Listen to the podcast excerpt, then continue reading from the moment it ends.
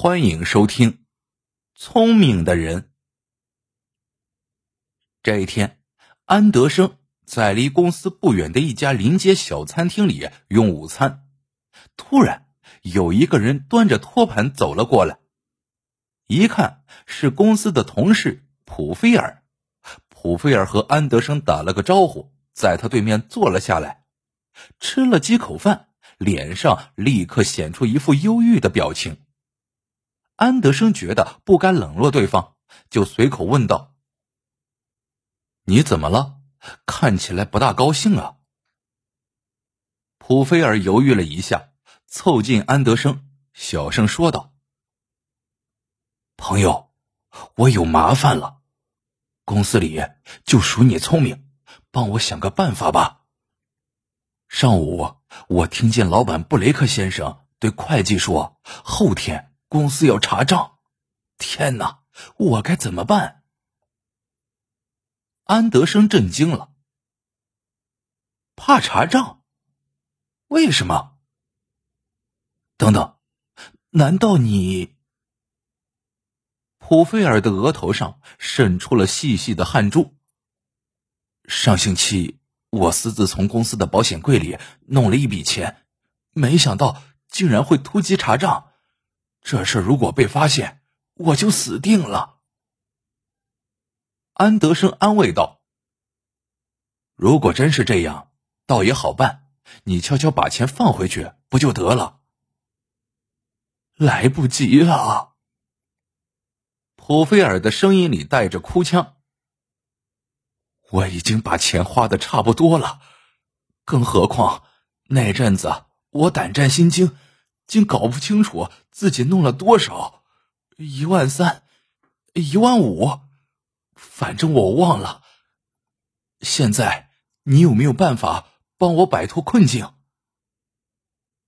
安德生以幸灾乐祸的目光注视着普菲尔的窘相，心里很是快意。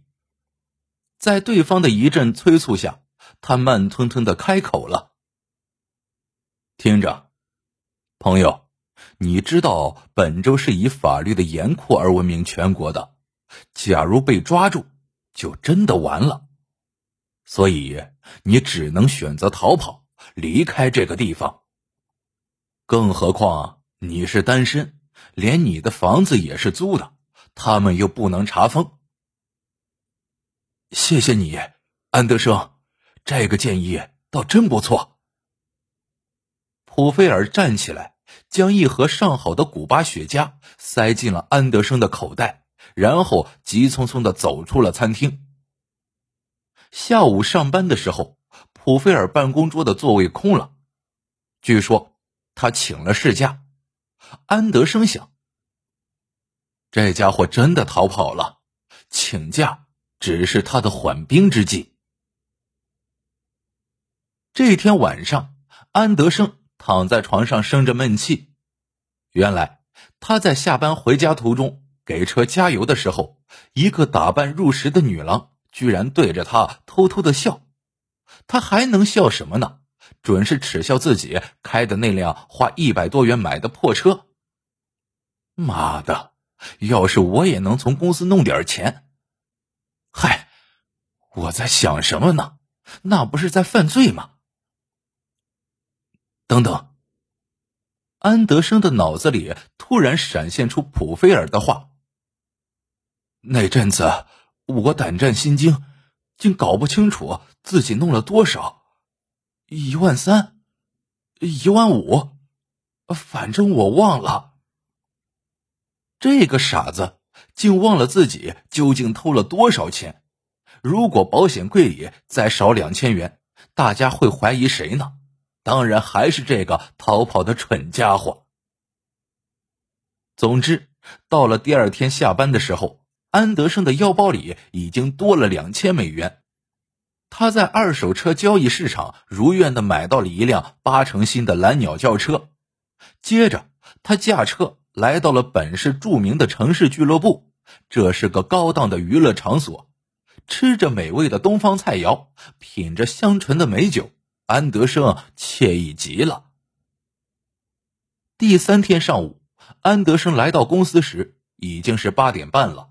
老板布雷克先生的女秘书对他说：“刚才布雷克先生找过你，让你去他的办公室。”于是，安德生赶紧来到了老板的办公室。到了那里一看，布雷克先生正心神不宁的来回踱着步。突然，安德生的眼睛瞪直了。办公室里还有两个人，一个是普菲尔，还有一个是警察。安德生想：是不是公司报警抓住了普菲尔？不大可能，还没查账呢。要么是普菲尔主动投案自首了。这个胆小的白痴。这时，布雷克先生板着脸开口了。安德生，你知道吗？公司发生了一件不愉快的事情。真遗憾。安德生同情的瞟了一眼普菲尔，又转过头去对老板说：“布雷克先生，可以告诉我吗？”布雷克冷冷的哼了一声，一旁的普菲尔也怯生生的开口了：“安德生。”你当然清楚这件事情，我认为你能处理好的。普菲尔说着，竟掩面抽泣起来。布雷克先生走上前去，轻轻的拍了拍普菲尔的肩膀：“别哭了，这事儿你无法帮他。不过我保证，只要安德生痛改前非，我会从轻发落的。”说着。布雷克转过头，冷冷的说：“安德生，或许你是一时糊涂才干傻事的。如果你肯把偷拿的钱如数交出来，我就不追究这件事了。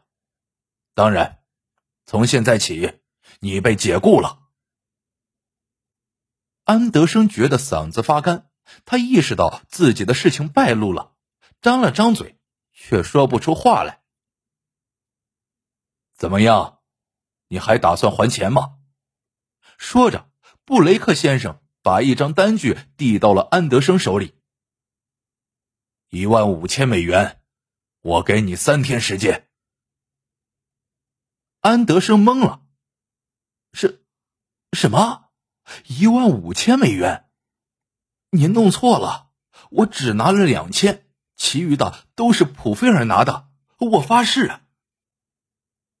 那位警察摇摇头说：“我们有证据的。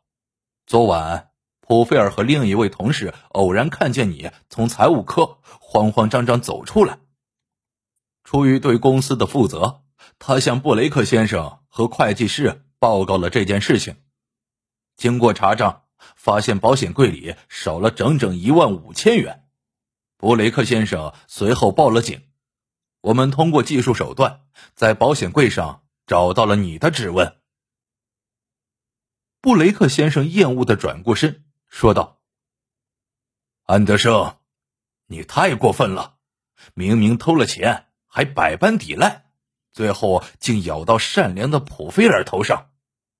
公司为有你这样的人感到羞耻。”普菲尔的表情显得十分悲戚，眼圈。也有点微微红了，他抹了抹眼角，似乎要把渗出的眼泪擦去。一会儿，他走到布雷克面前，说道：“布雷克先生，恳请你给安德生一次机会吧，或许他真有说不出的难处。”到了这时，安德生才明白自己落入了普菲尔设下的圈套，他愤怒的向普菲尔扑去。一旁的警察利索的抓住了他的双手，用手铐铐住。放开我！你们这群蠢猪！普菲尔，你偷了钱还陷害我！我要杀了你这个该死的！安德生拼命的挣扎着，但很快被警察押走了。可是，自以为聪明的安德生说的这一切。谁都不会相信。好了，这个故事到这里就结束了。喜欢的小伙伴请点赞、评论、转发，感谢您的收听，我们下个故事见。